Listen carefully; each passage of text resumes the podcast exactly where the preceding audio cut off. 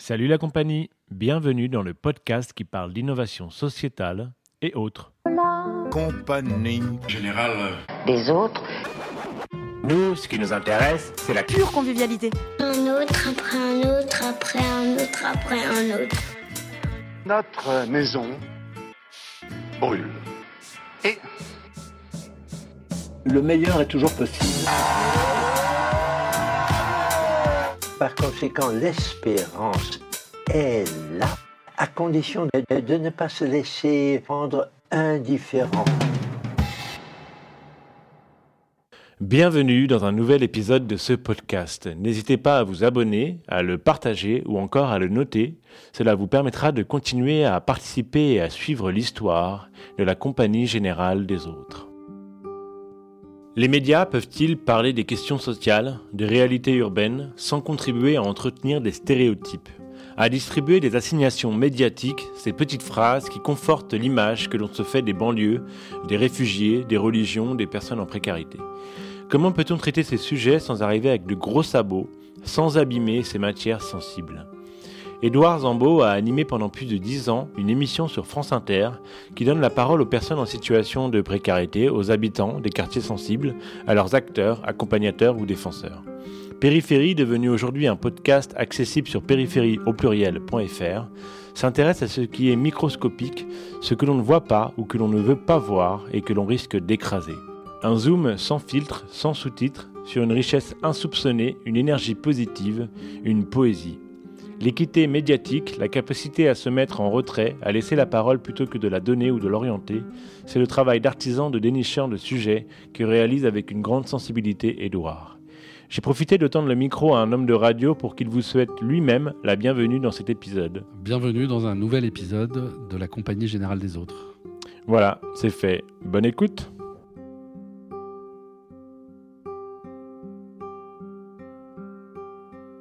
Donc, euh, bonjour Édouard. Bonjour, Rudy. Euh, donc euh, Édouard, tu euh, as lancé euh, un podcast qui est tiré d'une émission euh, de France Inter qui s'appelait Périphérie euh, et qui, euh, qui se relance du coup en podcast. Qu'est-ce que c'est euh, Périphérie? Périphérie, c'est la volonté d'essayer de porter un regard euh, curieux et bienveillant sur euh, ce que sont et ce que font euh, les gens euh, normaux, j'ai presque envie de dire. Euh, enfin, monsieur tout le monde, quoi. C'est de s'intéresser, c'est de décentrer un peu le regard, c'est d'essayer de raconter. sans exotisme, évidemment, l'intention première était de s'intéresser aux périphéries urbaines, les, les- Mhm. les quartiers populaires, mais par extension de s'intéresser à ce qui n'est pas euh, objet d'hypercentralité, quoi. Euh, ce qui n'est pas hype, pour le dire euh, avec des Mhm. mots euh, branchés. Voilà, c'est d'essayer de, de- de porter un regard, de raconter et d'aider les gens à raconter en, en- en les associant à la, à la maîtrise de, ce, de cette narration. C'est pas forcément c'est pas forcément raconter des enfin c'est d'essayer euh, de oui, de documenter euh, quelque chose de très quotidien auquel on est confronté de manière assez, euh, euh, assez, fréquente, euh, sans le faire avec des a priori euh, ou une volonté que ce soit forcément incroyable mais vrai pour que ça ait le droit d'être euh, raconté. Mais du coup, c'est des gens périphérie avec un S, donc c'est des gens euh, qui sont à la périphérie urbaine, c'est des gens qui sont à la marge. C'est qui ces gens-là? Non, mais on peut être. On peut être à la périphérie de tout en fait. Euh, c'est plus c'est plus une posture journalistique qu'une qu'une posture géographique, j'ai envie de dire. Euh, quand j'avais créé cette émission sur France Inter il y a euh, 13 ans maintenant, j'avais beaucoup insisté pour qu'on mette un S parce que justement j'avais senti déjà le danger de faire le magazine des quartiers, ce que j'avais pas du tout envie de faire. Euh, c'est simplement la, la capacité euh, qui m'a été donnée pendant toutes ces années et que je vais reprendre maintenant euh, grâce à périphérie.fr de porter un regard euh, sur, euh, en fait, j'ai envie de dire, sur ce qui se dessine, sur ce qui s'écrit à bas bruit dans ce pays, mais qui, quelque part aussi, fait réellement coup ou découp ou recoue le pacte social. et c'est voilà, c'est l'infinitésimal qui m'intéresse dans, dans, ma posture journalistique. c'est pas pour rien qu'avant Périphérie, j'ai fait une autre émission sur RFI qui s'appelait Microscopie, mmh. avec la volonté de regarder la société au microscope. On, on, avait énoncé ça comme ça, de regarder, de, de dire que parfois l'infiniment petit fait sens. Parce qu'il est précurseur ou parce qu'il a une incidence sur euh, le, micro-environnement dans lequel il, se, il, existe. Alors, des exemples d'infiniment petits euh, qui existent et qui, qui, euh, qui, qui, voilà, qui ont, une incidence. Non, mais l'infiniment petit, c'est-à-dire que c'est euh, euh, c'est d'être aussi capable de déceler les, initiatives au moment où elles émergent, de ne pas attendre qu'elles aient atteint une masse critique. Alors, je peux te prendre un exemple aujourd'hui mm. qui est devenu quelque chose de très très gros, qui s'appelle le projet Demos, mm. qui est porté par la Philharmonie de Paris pour permettre à des enfants des quartiers populaires d'accéder à la musique classique. Mais le projet Demos, la première fois que moi je l'ai raconté, c'est quand il est né, il y a presque cinq ans, euh, et qu'il était porté par une association euh, qui est l'association du site de la Villette, euh, et que c'était pas encore la Philharmonie, parce que la salle de la Philharmonie n'existait pas, et que c'était cette volonté-là, et que ça commençait à Évry, et que ça commençait avec trois ou quatre orchestres. Aujourd'hui, il y en a 30 ou 50. donc, effectivement, le projet est devenu, est devenu un projet de très grande ampleur, mais à cette époque-là, il avait en lui les germes de quelque chose de nouveau. C'est euh, euh, de se dire, il y a euh, ans, les premiers qui se sont dit qu'il y avait dans les nouvelles technologies, dans le métier du code, le moyen d'accéder à des nouveaux métiers qui étaient des métiers moins stigmatisants, moins excluants. C'est la volonté de développer des espaces d'agriculture de, urbaine. Mmh. voilà, et c'est d'essayer d'être, quand je dis l'infiniment petit, c'est d'essayer aussi de regarder comment est-ce que se construit, euh, comment est-ce qu'évolue le pacte social euh, par rapport à ces initiatives qui sont souvent des initiatives micro-locales. D'accord. Donc, tu parles d'un principe, c'est que euh, par rapport au, pacte social, il y a peut-être une faillite ou quelque chose qui ne fonctionne pas Non, mais je ne sais pas s'il y a une faillite, je ne pense pas qu'il y ait une faillite du pacte social, mais le problème, c'est qu'en fait, on veut on, a tendance, euh, parce qu'on est un pays euh, centralisé, etc., etc., mais on a tendance à vouloir tout modéliser et tout passer à l'échelle avant même que ça ait pu exister. Euh, et qu'avant, il faut que les choses, elles s'expérimentent. voilà, voisin malin. Euh, c'est quelque chose d'intéressant qui tout d'un coup dit on va essayer de, de, de, de, s'appuyer sur les habitants eux-mêmes dans un quartier pour faire de la communication, pour faire de l'entraide. Il se trouve que le truc prend et donc aujourd'hui SM dans différents quartiers. Mais d'abord, ça commence dans un quartier. les voisins malins, pour expliquer, c'est des, voisins qui vont eux-mêmes frapper à la porte d'autres voisins pour leur expliquer, par exemple, comment on règle sa facture EDF, etc. Comment on règle sa facture EDF, mais aussi que la géothermie va arriver euh, à Grigny, euh, pour prendre l'exemple de Grigny, où ça, où ça s'est développé en premier.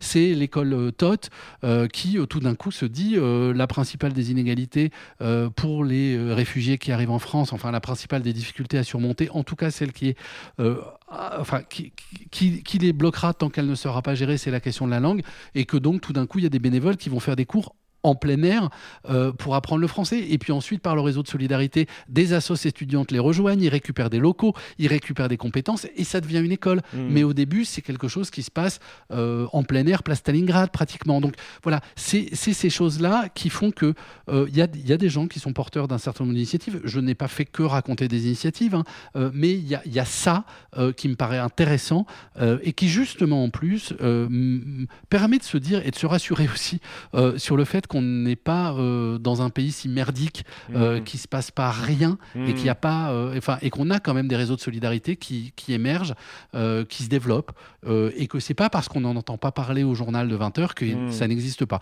Voilà. Et donc c'est d'essayer d'avoir une posture curieuse par rapport à des gens qui sont déjà en mouvement.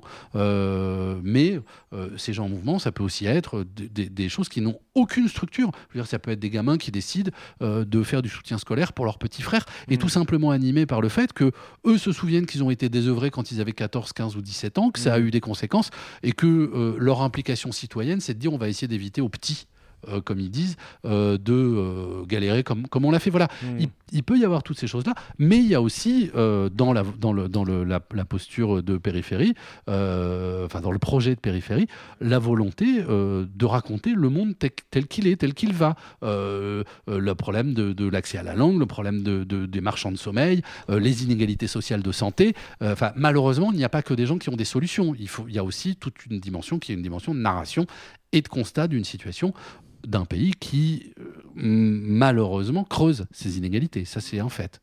Hum, Et du coup, toutes ces initiatives, elles sont à la. J'ai deux questions en une. Toutes ces initiatives, elles sont à la périphérie parce qu'on n'en parle pas, parce qu'elles ne sont pas repérées. Parce qu'elles émergent. Ouais. Et du coup, euh, périphérie va les, va, va les repérer et ensuite euh, va agir comme une espèce de loupe grossissante sur ces, euh, sur ces initiatives et repérer d'autres problématiques sociales qui n'ont pas le droit aujourd'hui à un traitement médiatique. Et tu parles d'équité euh, médiatique. Bah, c'est toute la question. Je veux dire, euh, le, problème du traitement médiatique, c'est que soit il faut rencontrer un effet d'aubaine, soit faut être incroyable mais vrai, exotique. Euh, Il y, a, il y a- quelque chose de ça, quoi. euh, et, euh, et que j'ai pas envie de cet exotisme-là, euh, parce que je, trouve que moi, l'environnement des quartiers populaires, euh, l'environnement des. Voilà, enfin, est quelque chose au- auquel je suis sensible, qui m'intéresse, je pense. C'est un diagnostic de journaliste que j'ai porté il y a maintenant 20 ans, euh, que euh, une grande partie du pacte social se, se noue ou se dénoue justement dans ces territoires. Donc effectivement qu'il y a une, une- enfin, une dominante géographique. Euh, mais euh, euh, il se passe plein de choses. Les gens qui les incarnent ont souvent l'impression de faire des choses extrêmement banales. Euh, mais si, si- si tu veux, ce qui m'intéresse, c'est d'observer euh, des facteurs de transformation sociale ou d'émancipation sociale.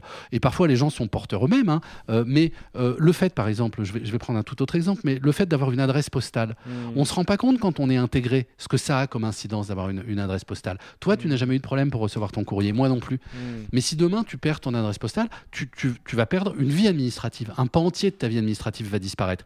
Si en plus tu es dans une situation de précarité, tu auras du mal à faire valoir tes droits, etc. Et donc, je veux dire, il y a aussi ça dans les choses que j'ai essayé de raconter. Il y a aussi cette volonté de des assos qui font de la domiciliation. Ça, ça, ça- ça paraît, ça paraît n'avoir aucune importance, ça paraît Mm. être purement de papier, purement administratif, mais il se passe quelque chose dans ces lieux-là. Moi, je me souviens d'une poste, entre guillemets, associative dans le 9e arrondissement de Paris, qui fédérait 300 personnes sans domicile fixe, sans adresse fixe, qui venaient à la fois chercher leur courrier, mais aussi euh, organiser un lieu de sociabilité autour, autour de, cette, de, de- de- D'accord. de ce truc-là. Voilà. Donc, il y a, enfin, je- j'essaie d'observer des moments d'humanité, quoi, aussi. Après, c'est- après c'est un, point de vue journalistique, c'est-à-dire que en général, enfin très souvent, les gens sont porteurs d'une histoire qui est d'une, oui, d'une histoire qui est plus grande qu'eux. Euh, L'idée, c'est de trouver, euh, enfin. Oui, euh, on, on est tous porteurs d'une part d'universel. Euh, et, et donc, si on accompagne et si on aide les gens à se raconter, à raconter ce qu'ils font, ça prend une valeur plus grande. Et la, la- la posture, la démarche, ça n'est que celle-là. hein. Euh, Mhm. Voilà. Moi, je ne suis pas un, un facteur de transformation, enfin, en tout cas, pas dans mon activité journalistique. Je, je- je suis, un- enfin, j'essaye d'être, j'ai essayé, j'essaye, je vais continuer d'essayer, d'être un narrateur d'une vie d'une vie modeste, euh, j'aime pas le mot invisible, mais, mais oui, d'une d'une vie qui n'est pas, euh, euh, qui n'est pas show-off, quoi, enfin, qui n'a pas d'attaché de presse, qui, qui n'a rien à qui n'a rien à vendre, qui n'essaye pas de se faire reconnaître, euh, ou pas forcément, euh, mais, mais voilà, mais qui fait. Mais, et, et quand même, parfois, avec une profondeur du sujet qui peut quand même être spectaculaire. Euh, à titre d'exemple, je travaillais de l'autre côté, moi, euh, dans un mouvement d'entrepreneurs sociaux où j'essayais de convaincre les journalistes de faire passer euh, euh, des initiatives sociales dans les médias et on me demandait toujours des success stories, pas possible, avec des SDF qui sortent de la rue et qui deviennent entrepreneurs, des femmes, des familles monoparentales, une femme qui élève seule ses enfants et qui devient entrepreneur, un super-héros. Et je leur expliquais que c'était pas la peine. Répondre aux besoins sociaux auxquels personne ne sait répondre aujourd'hui, c'est déjà spectaculaire et ça suffit. Et dans Périphérie, on va retrouver parfois des situations très dramatiques auxquelles les gens vont répondre de manière euh, euh, parfois même poétique, euh, mais en tout cas, on en ressort une forme d'énergie quelque part très positive. Oui, mais quand tout d'un coup euh, le collectif des habitants de la cité des Marguerites à Sevran euh, se voit dépossédé de son bien, c'est des gens modestes. Je veux dire, ils se sont empruntés, ils ont emprunté de l'argent sur 20 ans pour s'acheter un appartement, Mm. et que tout d'un coup ils sont dépossédés de leur bien parce que euh, leur, leur, leur immeuble a une, une- une position stratégique dans un lieu stratégique connu pour le trafic de, de- de stupéfiants qu'est Sevran.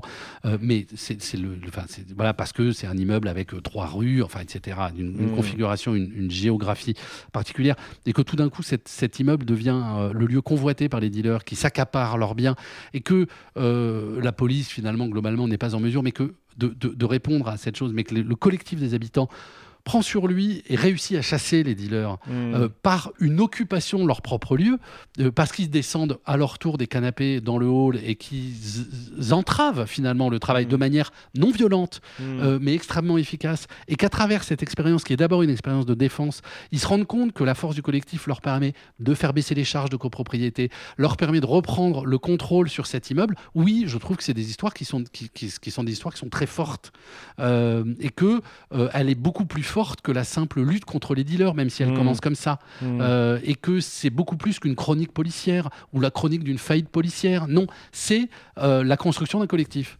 Euh, voilà, avec un élément déclencheur qui est un élément triste qu'il faut raconter, qui est l'importance du deal euh, et la manière dont ça peut scléroser un habitat, mais que de ça, il y a effectivement un, un- un élément de transformation.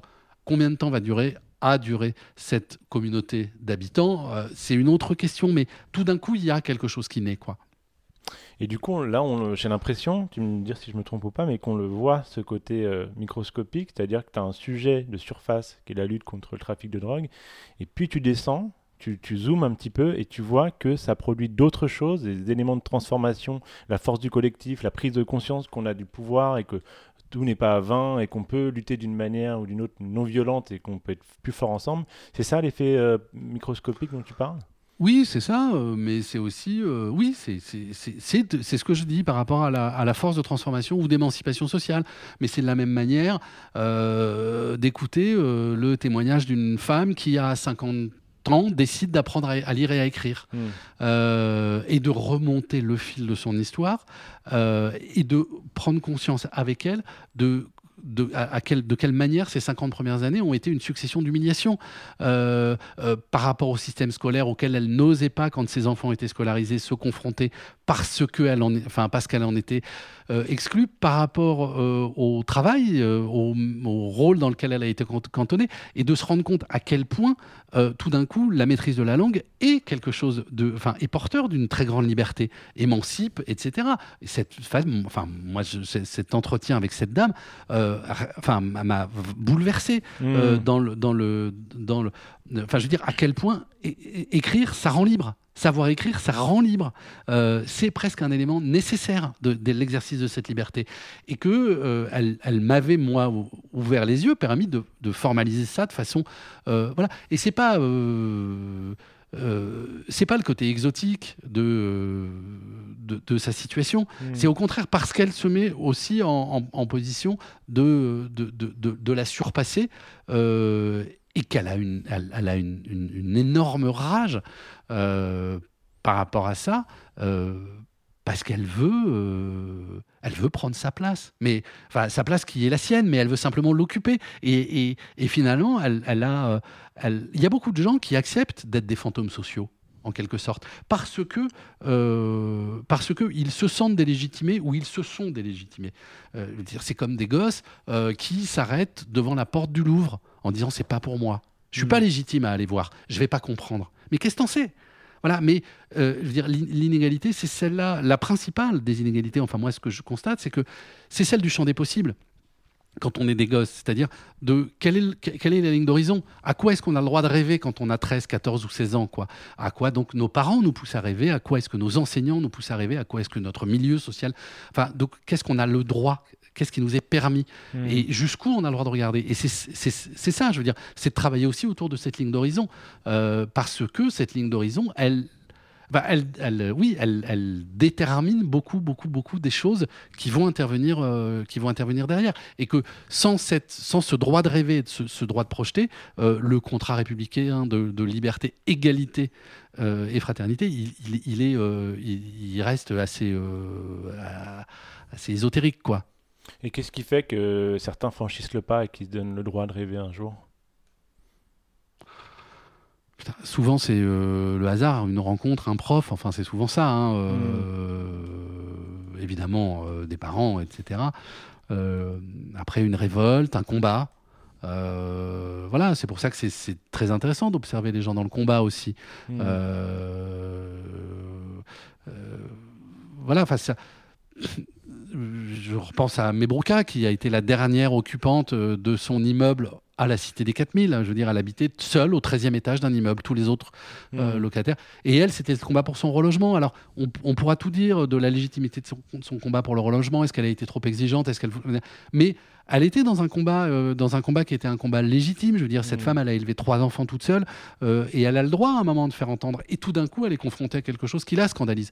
Et donc, elle, elle rentre dans ce combat-là. Et puis, à travers, je veux dire, et à travers moi, le portrait de mes brocas, euh, je me rends compte euh, de l'épaisseur de ce personnage qui euh, euh, fait des œuvres d'art, euh, qui tout d'un coup rentre dans un collectif euh, et, tout, et arrive à cumuler euh, sa situation de mal logé, euh, de révolte et une exposition au Palais de Tokyo. Mhm. Euh, voilà, et que, et que les gens sont beaucoup plus compliqués. Euh, et et c'est ça, en fait. Ouais, beaucoup plus complexe. C'est d'essayer de, ne pas voir- de ne pas voir les gens par rapport à, à un rôle qui leur serait assigné avant. C'est-à-dire, il ne, f- il ne faut pas, dans l'exercice journalistique, enfermer les gens dans, dans, un, dans une posture qui ne serait qu'illustratrice. On ne, va pas, on ne va pas voir les gens pour qu'ils illustrent quelque chose qu'on sait déjà, qu'on Mm. croit savoir d'eux. Mhm. Je pense qu'il faut aller les voir avec aussi une plus grande curiosité, mais donc ça veut dire avec des formats qui nous permettent de nous adapter à eux, d'avoir envie de découvrir les gens. Évidemment qu'on va les voir par rapport à une situation. Bonjour madame, je sais que vous êtes mal logé. Mhm. Bonjour, ma- bonjour, je sais que vous, a- vous, a- vous habitez à 6 dans ces 17 mètres carrés. Ça, c'est la porte d'entrée. Mais de cette porte d'entrée, il va en sortir beaucoup d'autres choses. Il va en sortir la force du combat, il va en sortir les raisons, il va en sortir euh, plein d'autres choses euh, qui vont être autre chose que euh, oui, c'est difficile de vivre à 6 dans 17 mètres carrés. Bien sûr, tout le monde le sait. Mhm. Et du coup, peut-être un, réinventer le journalisme? Est-ce que le, le journalisme met les gens dans des cases aujourd'hui? Bah, le risque du journalisme, c'est l'a priori. Euh, c'est ce que je viens de dire, c'est-à-dire l'illustration de, de, de- Mais parce que les formats sont courts, parce que les a priori sont forts, euh, parce qu'on ne peut pas tout savoir, euh, parce qu'il faut réagir très vite, voilà. Et que, effectivement, le risque, c'est c'est d'aller faire dire aux gens ce qu'on espère qu'ils disent, quoi, quelque, quelque part. Euh, D'où le- les 20 secondes de témoignage qui vont émailler, euh, voilà. Euh, et, et j'ai plus envie, moi, d'essayer d'associer les témoins à la, une sorte de co-construction de leur propre récit. Mhm. D'où euh, euh, ce que je peux faire avec euh, des ateliers d'écriture, d'où ce que je peux faire avec euh, des engagements associatifs, d'où ce que j'ai pu faire à travers euh, le, le- le film dans le centre d'héber- d'hébergement d'urgence, Un jour ça ira, qu'on a, fait avec mon frère. Voilà, mais c'est de, de, de partager, enfin, de, oui, de- d'accepter de, partager la maîtrise du récit. Voilà, c'est pas parce que je suis journaliste euh, que euh, mon métier c'est plus d'aider à dire que de dire pour. Enfin, je le conçois plus comme ça. Hmm. Et justement, ces ateliers d'écriture qui visent à permettre aux jeunes de s'emparer euh, de leur récit et de l'écrire eux-mêmes, est-ce que tu peux nous en parler et nous dire ce que ça apporte? Bah, ça, fait, ça fait 20 ans que je fais des ateliers d'écriture. Euh, Ça a donné lieu à des opérations spéciales sur Radio France Internationale, une journée spéciale sur France Inter, euh, où 300 jeunes se sont emparés de l'antenne de France Inter. C'était en 2006. Euh, ça a donné lieu à, à un des numéros hors série pour Télérama, Libération, Le Monde de l'éducation. ça c'est l'historique, mais aujourd'hui la manifestation, même si moi je suis pas à la manœuvre tous les jours, euh, c'est la zone d'expression prioritaire euh, qui publie une double page par mois dans Libération, qui publie un papier par semaine euh, dans, le, de- dans, dans le monde de l'éducation, avec la volonté de rendre les jeunes, là en l'occurrence c'est les jeunes, auteurs de leur propre récit. Juste, juste pour qu'on comprenne bien, la ZEP, c'est un, la zone d'expression Ouais. prioritaire, c'est un média un peu particulier. Est-ce que tu peux nous en parler c'est un média en ligne qui qu'on trouve sur lazeb.fr Ouais. euh, qui publie des témoignages où un certain nombre de journalistes euh, ont pris le, le parti pris de se mettre au service de euh, nous allons nous pensons que tu as des choses intéressantes nous allons t'aider à les, Mhm. à, à les écrire, à les raconter. Voilà, et, et que euh, à travers cette génération de, de- de récits, euh, on a au fur et à mesure du temps, au fil de l'eau, réussi à construire un certain nombre de partenariats avec Libération, le Huffington Post, euh, Le Monde de l'éducation, euh, Combini, et puis d'autres à venir, et qu'effectivement la relance de, de Périphérie, périphérie.fr, va aussi s'inscrire dans cette dynamique-là. C'est-à-dire que moi, je, je vais, j'ai déjà et je vais continuer à faire des ateliers d'écriture radiophonique radiophonique.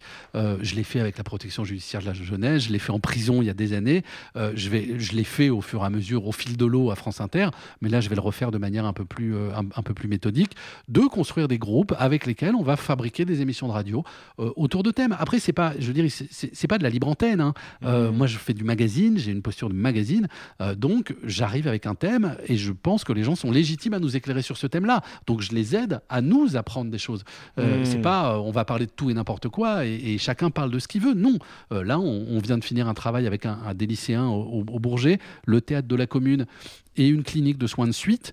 euh, autour justement de, euh, du handicap et des émotions, pour le dire Mhm. vite. Mais on, on- on a eu tout ce dispositif qui a permis d'emmener des ados à la rencontre de gens qui étaient soit des gens euh, euh, qui avaient eu des graves problèmes de santé, euh, AVC, etc., soit des graves accidents de voiture. Donc, de, les, confronter au handicap et de, et de générer à la fois leur description et leur empathie. C'est-à-dire qu'ensuite, le deuxième volet, c'était de leur demander d'écrire des textes en se mettant à la place d'eux. Voilà, Mhm. ça c'était un exercice un peu particulier, mais euh, j'ai aussi euh, achevé euh, avec le service de la médiation culturelle de Radio France un projet à Gennevilliers pour essayer de- de- d'accompagner des habitants du quartier du Lutte dans la narration de leur propre quartier, réel ou fantasmé d'ailleurs. Voilà, ça, ce sera aussi sur périphérie.fr. C'est toutes ces choses-là, je veux dire, où les ateliers, euh, enfin, je veux dire, de partager la, de, de partager la maîtrise du récit. Hmm. Ça me paraît vraiment très important euh, en, en termes de méthodologie, quoi. Que les gens soient capables de se raconter et qu'on soit capable de se mettre à la place des gens? Oui, enfin, euh, oui, que les gens. dire, on n'est pas obligé de, de maîtriser et de connaître les codes médiatiques. Donc, si personne ne vient faire cette interface-là, il y a des gens qui sont des bons clients. Mais Hmm. on les connaît par cœur, les gens qui sont des bons clients. C'est sûr, c'est facile. On, a, on a peu d'efforts à faire pour les faire Ceux parler. qui, ceux qui parlent bien, quoi. Voilà, ceux qui, clients. ceux qui parlent bien, qui maîtrisent les codes, qui savent qu'il faut parler pas trop longtemps, qu'il faut mettre des images, enfin, etc. Bon, euh, mais si on ne fait parler que les bons clients, il y a toute une part de la population qu'on n'entendra jamais. Hmm. Donc, si on ne se donne pas le mal et le temps euh, de permettre à des gens qui ne sont pas a priori des bons clients dès le début euh, d'avoir accès à la parole, eh ben, on, on décide d'occulter cette part du récit. c'est fou parce que quand on écoute Périphérie, on a l'impression qu'ils sont tous des bons clients parce que c'est tous des personnages. Il y a un maraîcher bio là qui a vraiment une voix euh, euh, qu'on reconnaît, Mebrouka qui, a, qui est une poète, euh, le, le slammer qui a redéfini sa, cité en la maladrerie, c'est le truc des, des lépreux. bah, je vais vous faire une visite dans ma cité. Ils ont tous des, choses extrêmement fortes à raconter et, et qui est spectaculaire pour le coup, mais d'une autre manière, qui, qui apporte un souffle. On dirait que c'est des bons clients finalement. Alors, eux, c'est plutôt des bons clients. Euh, je veux dire, mais d'abord, il faut les trouver. Ouais. Euh, mais ils n'ont pas d'attaché de presse. quoi. C'est pas eux qui m'ont appelé en me disant Ouais. viens voir. Donc, il faut, il faut les identifier, les Comme trouver. les les- brocas, les- t'es passé euh, sur, par le, sur le périple, t'as vu la banderole C'est ça, je, suis- dans je suis- le- je suis passé avec mon, mon scooter sur la 86 et j'ai vu sa banderole, son drap affiché à sa fenêtre. Hmm. Donc je suis allé frapper à sa porte. Enfin, ça Mm. s'est- passé comme ça. Et, et voilà. Et elle avait d'abord, enfin, elle avait à- à- dans un premier temps de la méfiance, etc. Après, il y a une, il y a il y a effectivement, des, enfin, je veux dire, c'est pas parce que c'est des gens modestes que c'est pas des gens qui parlent bien. hein, il faut Mm. pas se, se méprendre. Euh, euh, mais il y a aussi, euh, je, je- je le revendique, une part de mise en onde, de travail.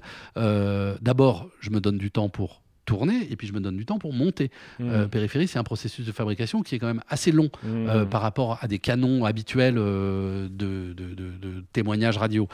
Donc il y a, il y a tout ce temps-là. et puis parfois, enfin, et puis voilà, c'est parfois très long, parfois moins.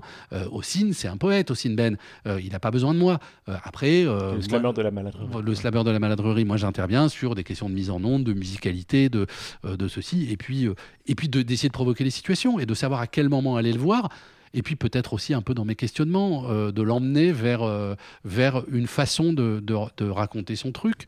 Euh, voilà, d'ailleurs aussi, on, on- on s'est rencontrés à cette occasion-là et on est resté amis depuis. Enfin, on, Mm. on- on est en, on est en contact, on est un peu voisins, donc voilà, on se, on se parle régulièrement. Hmm. Il n'y a pas de méthodologie, c'est humain. Non, mais enfin, je, je sais pas, moi, je suis. En fait, j'essaie d'aller voir des gens que j'ai envie de voir, quoi. Ouais. Enfin, j'y vais avec de la curiosité. Voilà, c'est- je suis curieux, euh, mais c'est la chance aussi de pas avoir, euh, euh, de jamais avoir eu une, une injonction ou un ordre hiérarchique. Mes sujets, je les choisis. Je les ai choisis. Et, et- et voilà, donc quand je vais faire quelque chose, j'y vais avec ma curiosité. Euh, j'y vais pas pour remplir une to-do list euh, ou, euh, ou pour satisfaire une commande. Voilà, j'y vais en me disant, euh, je vais voir.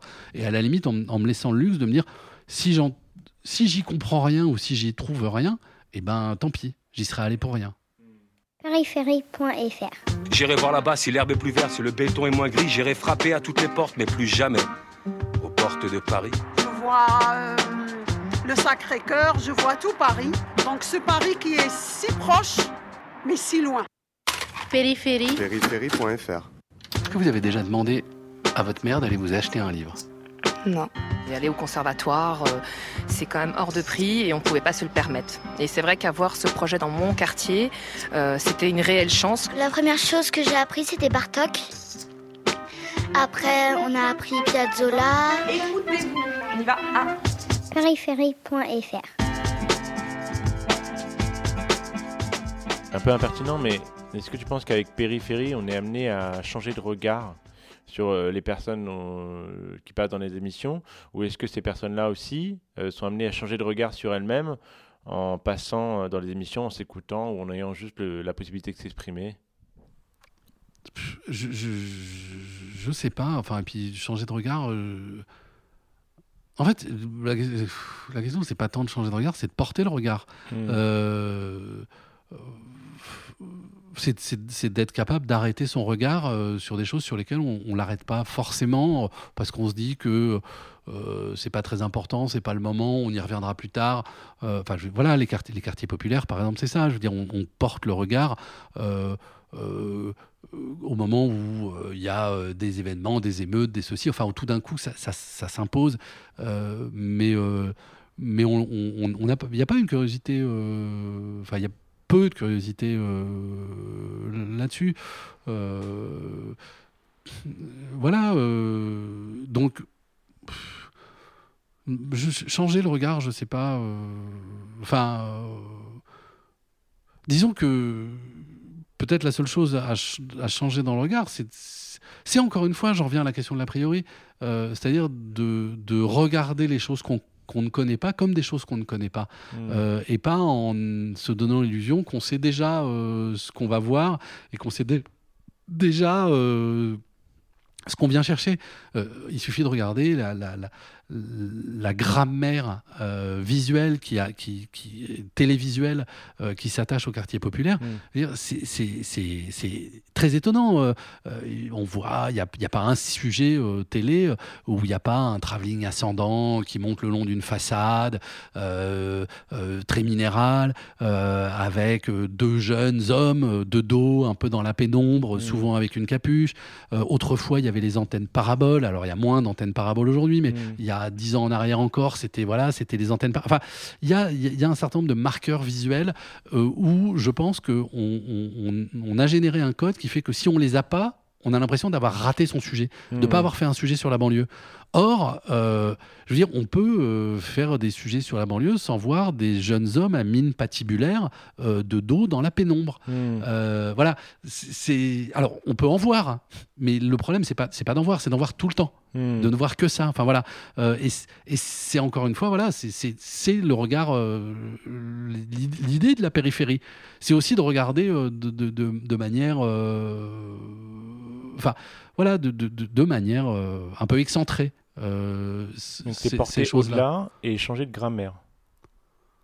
Oui, enfin, euh, enfin c'est d'essayer de pas, pas être prisonnier des représentations plus que changer. Enfin, enfin, j'ai pas l'impression d'inventer quelque chose de, de- de- de bien nouveau. J'ai l'impression juste d'avoir un peu de temps pour satisfaire ma curiosité. Hmm. Euh, donc, je- je- j'essaie de mettre ça à profit, quoi. Qu'est-ce qu'ils te disent du coup les, les auditeurs de parce que c'était sur France Inter avant Périphérie.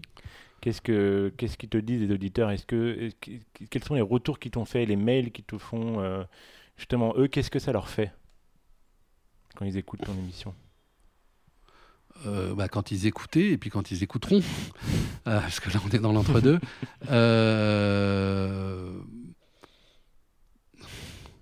Je- Enfin, je, je- je- je défie un peu la statistique parce que j'ai- très, très, statistiquement très, très, très, très peu de mails je recevais très très très très peu de mails. C'était vraiment infinitésimal de gens qui m'écrivaient pour m'engueuler.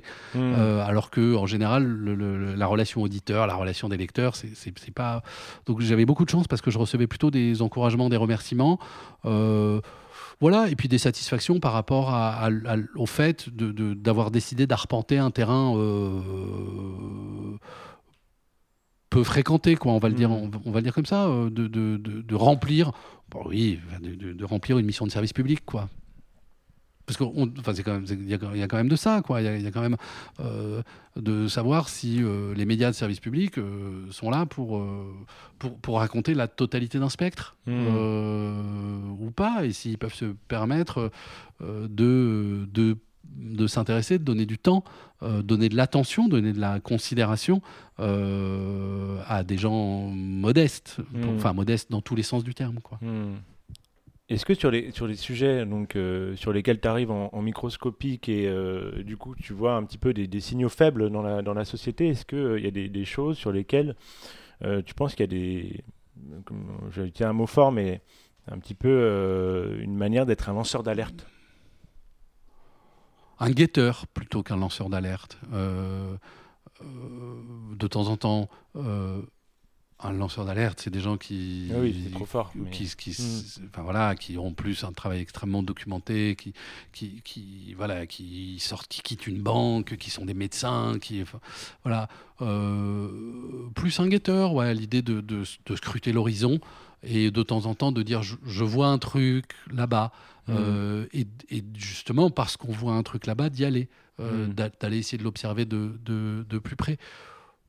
Voilà, mais. euh, Mais, mais est-ce que tu pourrais justement travailler avec ces, grands réseaux de solidarité euh, qui essayent de, sensibiliser l'opinion, de parler de ces sujets-là euh, sans stigmatisation, ou de, voilà, de, lutter contre, euh, contre la pauvreté, la grande exclusion, des sujets sociaux de, de grande importance. Est-ce que Périphérie peut travailler avec, avec ces, ces acteurs? Bah, j'ai travaillé avec, euh, avec tous ces acteurs de la solidarité, euh, avec tous les. Enfin, je veux dire que ce soit les réseaux étudiants, que ce soit euh, les gens qui font de l'accompagnement à la scolarité, les gens qui font de la lutte contre l'habitat insalubre, les gens qui font. euh, euh, Enfin. Oui, c'est- depuis, depuis 12 ans des compagnons de route. Il n'y a pas de raison que ça ne reste pas, euh, étant donné que je vais continuer à, parler des mêmes, des mêmes choses. Euh, mais chacun son métier, je veux dire. Euh, j'ai- pas la prétention de, de- de changer le monde. Euh, la Fondation Abbé Pierre euh, change des choses. Euh, moi, je me contente de les raconter ou de les décrire, quoi. Hmm. Ok. Et il me semble que tu es aussi impliqué dans une association euh, qui a une approche originale euh, du quartier qui s'appelle la médiation nomade. Euh, Est-ce que tu peux nous expliquer un petit peu euh, ton implication là-dedans et nous dire ce que c'est? Médiation Nomade, c'est une association qui est portée euh, par euh, Yazid Kerfi, dont le l'idée est très simple en gros, c'est de dire qu'il y a dans les quartiers très peu de lieux de sociabilité et très peu de lieux de sociabilité surtout le soir quoi. Donc euh, médiation nomade, on sait euh, voilà, c'est une association dont euh, Yazid m'a demandé de- de- d'être le président quand elle s'est créée. Mais sur le terrain, c'est c'est Yazid et Lagdar, les, les deux frères Kerfi, qui, qui font vivre la, la structure. Et l'idée, c'est euh, en gros d'aller installer une sorte de terrasse de café au milieu d'un quartier. Euh, on arrive avec un camping-car, un barnum. Euh, Yazid a la parole facile, il est charismatique, il a le contact. c'est voilà, accessoirement une famille de militants historiques de Mantes-la-Jolie. Il a une histoire personnelle qui fait que il en impose. Et voilà, et avec toute la bienveillance qui est la sienne, il va euh, tout simplement créer un espace de parole.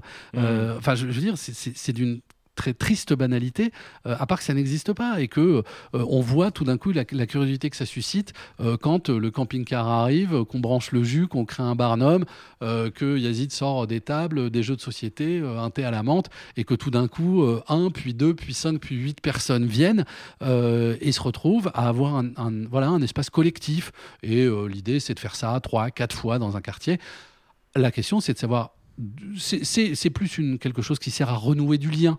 Hmm. Euh, voilà. Et après, la question, c'est de savoir qui peut s'emparer de ce, ce petit travail d'amorce qui a, qui a été fait. Quoi. Voilà. Hmm. Mais c'est, euh, en gros, c'est d'essayer de euh, s'inviter dans des espaces délaissés, qui soient géographiques ou, ou, ou de temporalité. Donc les quartiers, la nuit. Et est-ce que tu trouves que justement le média radio, c'est un des meilleurs moyens de, de, de, raconter ça, en se mettant un petit peu en retrait, sans, sans, paillettes, sans, sans sous-titres, sans filtre oui, enfin, de, on peut raconter les choses soi-même, dans sa voix, on peut raconter euh, avec ses mots quand on l'écrit, et puis on peut aussi, euh, c'est une des forces de la radio. Hein. Hmm. Euh, enfin, moi, j'ai fait beaucoup de presse écrite et je n'ai pas du tout renoncé à en faire, mais c'est une des forces de la radio et c'est une des raisons pour lesquelles je, suis allé vers la radio. C'est que c'est le seul, enfin, c'est le média qui, pour moi, est le plus fort en termes de force du témoignage. c'est celui qui véhicule le le plus euh, la force de la parole, parce que euh, il a la force de la parole et la force de l'évocation, contrairement à, la presse écrite ou à, ou à la vidéo, euh, voilà, qui ont d'autres intérêts. Et j'ai la chance de pouvoir, d'avoir pu utiliser ces, trois vecteurs d'expression, mais effectivement, j'ai une tendresse particulière pour la radio à cause de mmh. ça, parce qu'elle permet de donner, enfin, elle permet, je trouve qu'elle donne la pleine mesure au témoignage qui nous anime, quoi. Et donc, je voulais te poser une dernière question, même si je sais que tu n'as pas trop aimé cette question-là, euh, mais je trouve que ça peut être potentiellement intéressant. C'est euh, quel est ton, ton, parcours et comment tu en es arrivé là? Bah, euh, c'est de la curiosité quoi je euh, moi j'ai fait enfin je suis pas je viens pas des quartiers populaires je suis plutôt l'inverse j'ai plutôt été élevé dans une famille bourgeoise je me suis probablement assez vite rendu compte de la chance que j'avais eue, enfin, de, j'ai vu les inégalités du bon côté, si je puis dire. Donc, j'ai pas eu à en souffrir, mais ça, ça ne veut pas dire que je me suis pas rendu compte qu'elles existaient. Euh, voilà, après, j'ai fait une, fac de droit, une école de journalisme, enfin tout ça est très très banal. J'ai fait de la presse écrite, j'ai beaucoup fait d'actualité internationale, j'ai beaucoup travaillé euh, euh, à la fin de mes, études sur le conflit israélo-palestinien. Euh, et puis, et puis un peu par hasard, je me suis mis à bosser sur les quartiers populaires. je me suis dit qu'il y avait quelque chose le diagnostic de journaliste, qu'il y avait quelque chose de, la France, de ce que c'est, enfin du pacte républicain, de ce que c'est que la France qui se jouait dans ses territoires avec, les gens qui, avec les habitants de ces, quartiers, entre autres. Mais enfin bon, voilà. Et voilà, puis j'ai eu envie de, travailler là-dessus. Et, puis le hasard a fait que euh, Radio France Internationale, France Inter euh, m'ont proposé de le faire pour eux. Euh, que ensuite j'ai eu l'opportunité de, enfin en même temps de faire des films, toujours sur ces, sur ces questions sociales. Et voilà, et que mon enjeu journalistique, c'est d'essayer euh, d'observer euh, ce que j'appelle la réalité sociale et urbaine euh, de ce pays qui est quand même majoritairement urbain, même s'il y a des petits centres urbains, mais qui, voilà, et que j'ai envie de, raconter ça. voilà, enfin mon parcours, il, est, était très, très banal pour un journaliste de 47 ans, quoi. Hmm. Voilà. Merci beaucoup, Edouard. Je t'en prie. Bon courage pour la compagnie des autres. Merci d'avoir écouté ce podcast de la Compagnie Générale des Autres. N'hésitez pas à le partager si vous avez aimé. Ça aide à faire connaître les initiatives ou à vous abonner si ce n'est déjà fait. Sur le site internet, vous trouverez aussi des idées de choses à faire en compagnie des autres. Merci beaucoup. À bientôt.